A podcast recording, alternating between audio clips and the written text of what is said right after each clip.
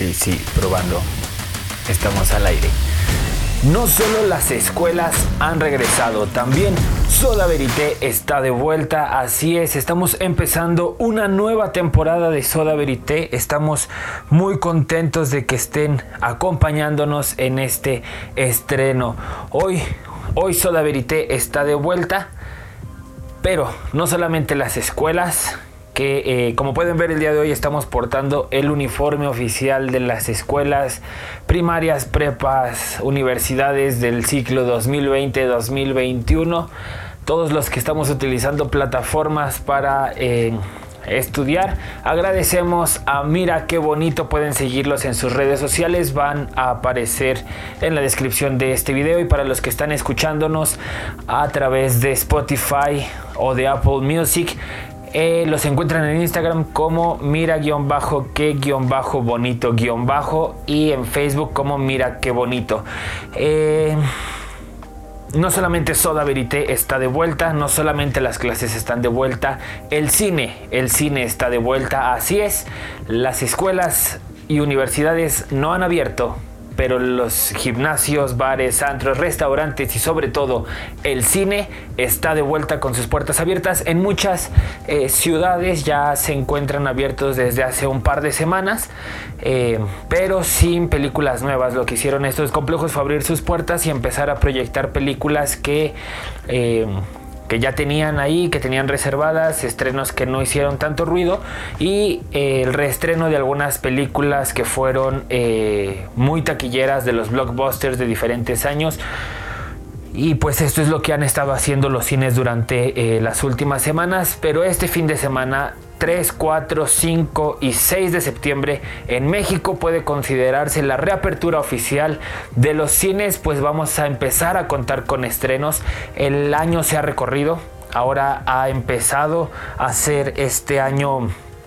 eh, septiembre, septiembre. Yo creo que vamos a cambiar el día en el que celebramos el año nuevo. Aún falta por ver muchas de las cosas que se van a ir presentando a lo largo de esta, de esta nueva normalidad a la que tenemos que ir adaptándonos. Los complejos abren con medidas de seguridad muy estrictas que tienen que cumplirse al pie de la letra. Número de aforo limitado dentro de las proyecciones y yo creo que esa es una de las principales características a las que tendremos que irnos acostumbrando dentro de esta nueva normalidad en cuanto a la industria de la proyección de cine. Mencionaba lo de que el año probablemente ahora tengamos que celebrar su inicio en septiembre porque los estrenos más esperados de este año se recorrieron completamente la temporada de blockbusters, desapareció, se esfumó por completo pero eso no significa la, la, muerte para las salas por completo, una readaptación sí de la que estaremos hablando más adelante, pero vamos a empezar a tener estrenos. El primero de ellos, pero no el primero en nuestro país, del que vamos a hablar es Tenet, que llega el 10 de septiembre una de las más esperadas sin duda y que estoy seguro que a muchos obligará a romper la cuarentena, pues nos enfrentamos nuevamente al estilo de ciencia ficción al que nos ha ido acostumbrando el polémico director. Al más puro estilo de la gente 007, Nolan nos presenta una historia donde el tiempo jugará un papel fundamental en el desarrollo de la historia. Cabe aclarar que no es un Inception 2 como algunos decían y está interpretada y protagonizada por John David Washington, quien demuestra la madera y el talento del legado de su padre, junto a un Robert Pattinson previo a The Batman, que podría darnos una idea de lo que veremos en la cinta de DC Comics. Esta película nos va a acercar a este eh, polémico director que muchos eh, han amado, otros han odiado a lo largo de su carrera, pero que sin duda esta probablemente va a ser la película más odiada del director, pues cuenta con todo lo que los haters han odiado a lo largo de todo su cine, pero también con los elementos que han amado los que son fans y seguidores de él. Si bien eh, estas eh, polémicas se presentan porque el director se ha esforzado o ha entrado dentro del cine comercial con propuestas que sí demuestran parte de lo que es el arte del cine, no dejan de ser cine comercial. Y yo creo que esa es una de las cosas que tenemos que entender y con la que tenemos que enfrentarnos al cine de Nolan, que es eh, cine comercial, que pese a que tenga bases científicas, asesores científicos, siempre está este punto de que él hace cine y vende cine comercial. Y yo creo que esto es importante y nos permite entender un poco más del porqué de algunas decisiones que el director toma. Va a llegar a cines, como mencionábamos, el 10 de septiembre y es una película que sin duda eh, hay que ir a ver sin despegar un segundo la mirada de la pantalla porque una vez que te distraigas por milésimas de segundo vas a perder el hilo de la historia. Es una película de, eh, de estas que demanda verla tal vez un par de veces para poder lograr entender todo lo que sucede. Como vimos en las imágenes en el tráiler hay escenas que son eh, clave para poder entender cuál va a ser esta nueva lógica del tiempo dentro de la cinematografía de Nolan, que es una cuestión como de que el tiempo avanza a la inversa para algunos, pero sigue su transcurso regular para otros tantos. Veremos eh, cómo nos sorprende el director y esta película, pese a que no es el primer estreno que tendremos en salas mexicanas, la mencionamos porque es la película que eh, reabrió los cines a nivel internacional. Alrededor del mundo los cines empezaron a proyectar eh, la película de Nolan que se esforzó por todos los medios para que fuera proyectada en salas y no se distribuyera a través de plataformas de streaming. Y le fue bien, le fue bien porque en su primer fin de semana en Estados Unidos logró recaudar 53 millones de dólares, recordando a su predecesora Inception, que eh, no es una secuela de Inception, pero Inception sin pandemia logró recaudar 55 millones de dólares eh, en su primer fin de semana de estreno, entonces creo que le ha ido muy bien en cuanto a la recepción que ha tenido, que ha tenido Tenet. Y uno de los estrenos que eh, personalmente he esperado más durante muchos años, ya no es el del 2020 y que ha vivido su propia cuarentena es The New Mutants. Es una película en la que podremos enfrentarnos a mutantes o superhéroes poco comunes, eh, diferente a lo que nos ha acostumbrado Fox con la, eh, la saga a la que veníamos impuestos, con la trilogía, la trilogía de precuelas. Esta es distinta, tiene unos superhéroes, unos mutantes que están recluidos contra su voluntad en una especie de eh, prisión slash manicomio, donde pues están como tratando de, eh, controlarlos, de, tratarlos. Es distinto a lo que hacía el profesor Xavier con su Academia de Mutantes. Tenemos a mutantes como Magic, Sunspot, Wolfbane, Cannonball y Monster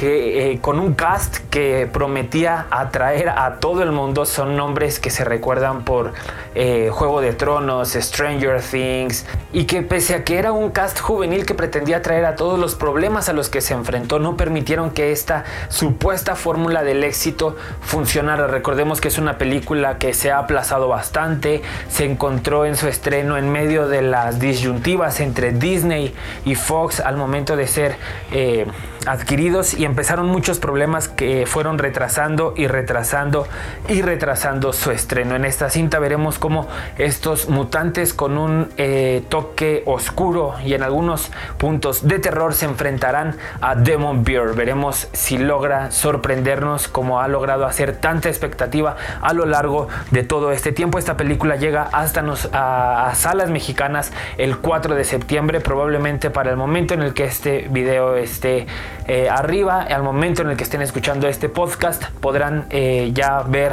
en cartelera los horarios de las funciones en las que se está proyectando The New Mutants. Algo que si bien ha, hecho un parteaguas eh, en la forma de consumo, en la forma de ver cine ha sido eh, las medidas que ha tomado Disney en cuanto al estreno de Mulan, que recordamos que es una de las macro producciones que prometía vender el año 2020 como el año de Disney, pero no fue así, se atravesó la pandemia y empezaron a enfrentar diversos problemas. Una vez que esto ha avanzado, que han visto una y mil formas para poder estrenarla, Disney toma una decisión que eh, si bien no pareciera la ideal, eh, o no la más funcional para el tipo de película que estaban prometiendo, el tipo de película que vemos en los avances, deciden lanzarla a través de su plataforma Disney Plus este 4 de septiembre en Estados Unidos, pero también va a salir en salas de cines mexicanos y de Latinoamérica. Esto yo creo que ahora fue o resultó mucho más conveniente para las personas que vivimos eh, en México o en algunos de los países de Latinoamérica, ya que en Estados Unidos solo van a poder disfrutar de esta película a través de Disney Plus por un costo extra de 30 dólares a la membresía que se esté pagando. Si tú estás pagando la membresía básica, que en México el 17 de noviembre tendrá un costo de 189 eh, pesos, si no me equivoco, Añadido a este costo vas a tener que pagar 30 dólares para poder disfrutar de la nueva entrega de Mulan. Esto eh, puede entenderse por el hecho de que es lo que pagarías regularmente si vas con un grupo de personas, no es como una entrada para una sola persona. A mí me parece un costo excesivo aún tomando en cuenta el que es una función para grupos o para familias pero aún así siento que es un costo eh, bastante excesivo donde vamos a poder ver esta China antigua retratada de una forma mucho más seria a la que vimos en su versión animada. Si bien es una película de la que se espera mucho y ha levantado mucho las expectativas, eh, no sabemos qué va a ocurrir respecto a este estreno híbrido, como en algunos medios ya se le ha empezado a llamar. Es un término que me gusta, creo que podemos adoptarlo, pero Disney no es el primero que lo realiza, es algo que eh, no me parece la forma en la que se está abordando. Creo que en su tiempo Sony y una de las películas más polémicas del 2014 ya habían realizado una propuesta y en su tiempo mencioné que era la forma en la que el cine tenía que avanzar en cuanto a las formas de distribución. Eh, pasaron seis años, no hubo nada más allá de esa película. Ahora nos enfrentamos a esta eh, pandemia donde todos tenemos que estar en casa, donde las formas de consumo son distintas y Disney se pone la capa de héroe para decir ahora nos vamos a manejar bajo estrenos híbridos. Esto no lo pretenden manejar para todas sus películas, pero yo estoy seguro de que se va a empezar a quedar como una forma de consumo regular. Veremos qué es lo que pasa y esto del estreno híbrido, de esta nueva forma de distribución a través de salas y plataformas en streaming, creo que amerita un video totalmente nuevo y poder abordar desde el 2014 cómo es que este eh, hecho y Sony estaba diciendo y gritando que era una nueva de una nueva forma en la que teníamos que empezar a consumir y las industrias a distribuir el entretenimiento. Creo que no esperaban tener que eh, lanzarlo tan pronto, pero bueno, una pandemia ha orillado a que esto se realice yo lo veía venir, yo era algo que estaba aceptando y creo que la industria cinematográfica no estaba preparada para mis comentarios, no lo dije suficientemente cerca de mi teléfono para que en Redmond pudieran escucharlo. Veremos cómo a lo largo de estos meses vamos viendo cómo funcionan estas formas de distribución. Tenet de Christopher Nolan, Mulan de Disney son dos de las piezas claves dentro de esta nueva forma de distribución y de consumo cinematográfico. Recuerden, Mulan 4 de septiembre, también cuando ya estén viendo este video probablemente estén los horarios para que puedan disfrutar de esta película. Wonder Woman 1984 sin duda es una de las películas que los fans de cómics más esperaban. Personalmente no me declaro un fan de DC Comics, creo que pese a que muchos de eh, los que eh, apoyan el cine que realiza DC eh, tienen personajes mucho más profundos, mucho más desarrollados, historias más oscuras, historias más profundas y tienen muchos puntos clave, no logran convencerme de que es un cine mucho mejor que el de Marvel. Probablemente sí lo sea en muchos aspectos en cuanto a la narrativa, la profundidad de personajes y los puntos que hemos mencionado, pero si bien Muchos de nosotros al ver una película de superhéroes lo que esperamos es Michael Bay haciendo explotar todo el set. Hay películas de DC Comics que sí disfruto, hay algunas que yo mismo he dicho, creo que Christopher Nolan haciendo cine comercial con la trilogía del Caballero Oscuro hizo un muy buen trabajo, eh, Los Vigilantes, eh, B de Venganza son películas muy buenas, hay eh, que reconocer que también han hecho un muy buen trabajo en las series, no tengo un problema o un conflicto con todo lo que hace Disney, solo con todo lo que hace DC, solo que suelo ser mucho más selectivo. Con Wonder Woman 1980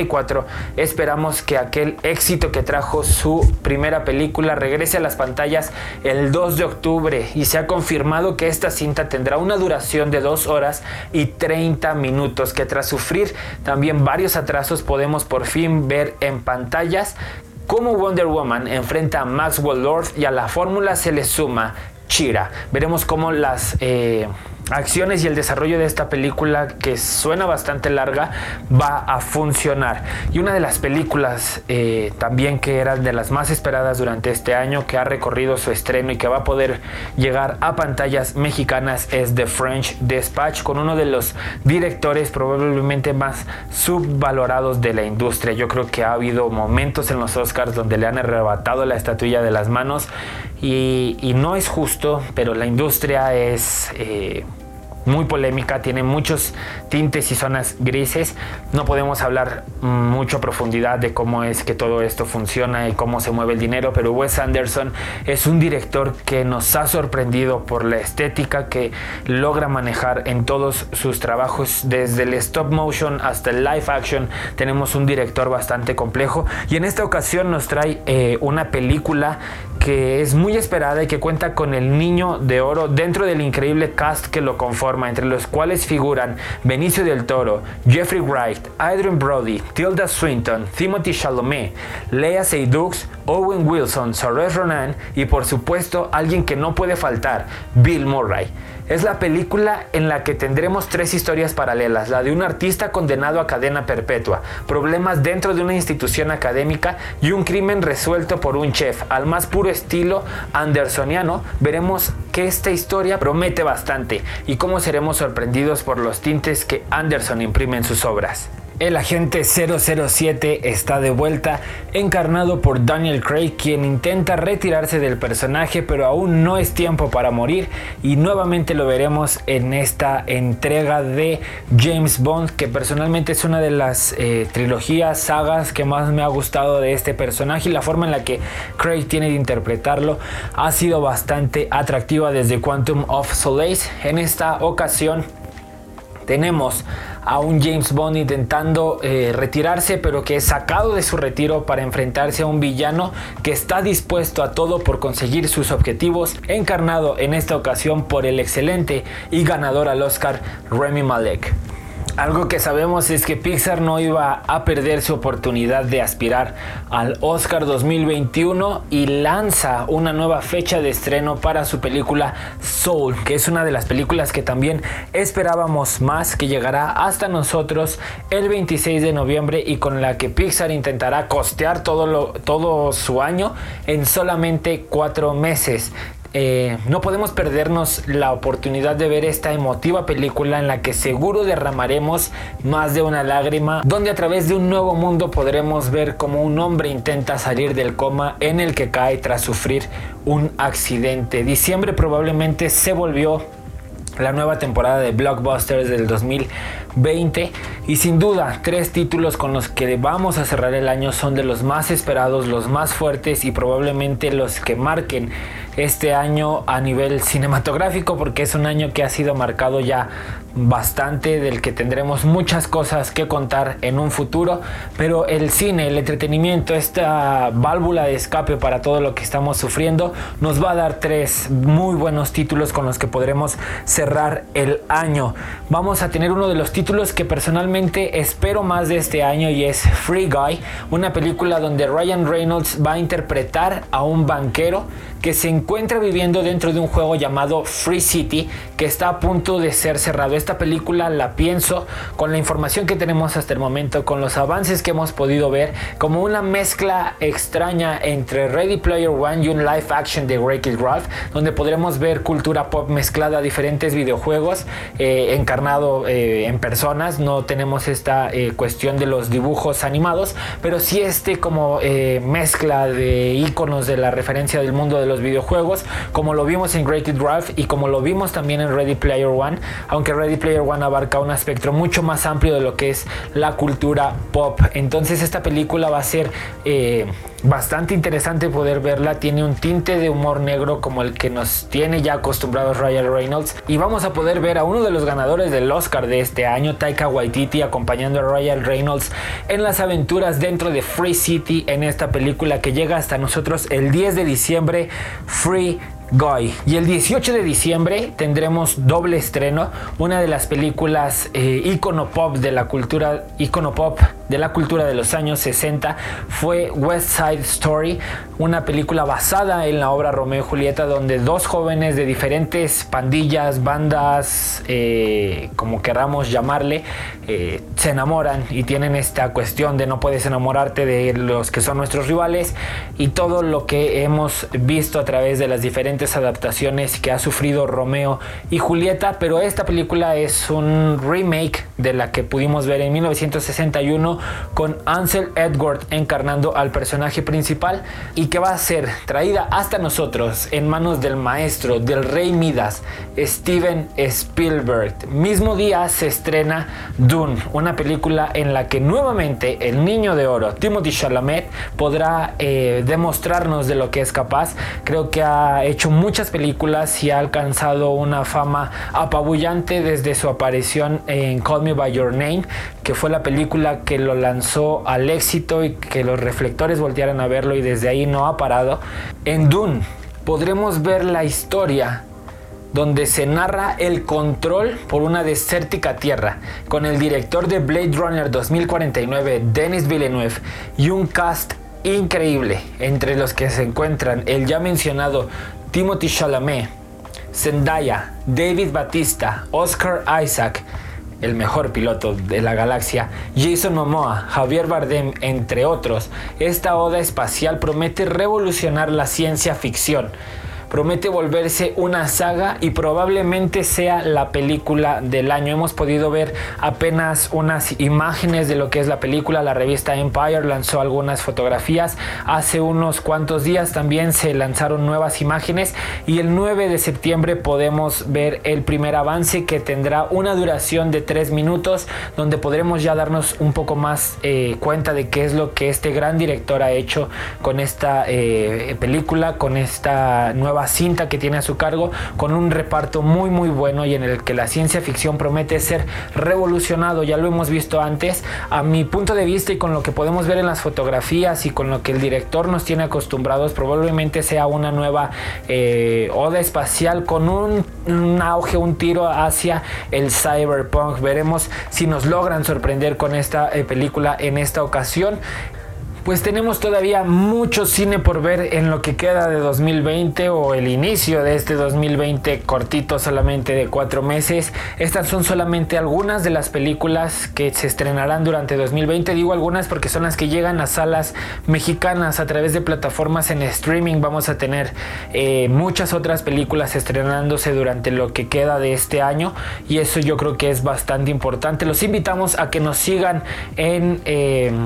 Nuestras redes sociales nos encuentran en todas las plataformas como Soda Verité. Y no quiero cerrar este video sin recordarles que hemos visto Tenet, que vamos a tener video eh, review muy muy pronto. Y también no quiero despedirme sin mandar un abrazo y un saludo muy muy afectuoso a la persona más importante para mí, a 1538 kilómetros de distancia, a quien ha sido apoyo y quien ha impulsado también este proyecto. Lina, un abrazo muy muy fuerte. Con esto nos despedimos. Tomense un refresco.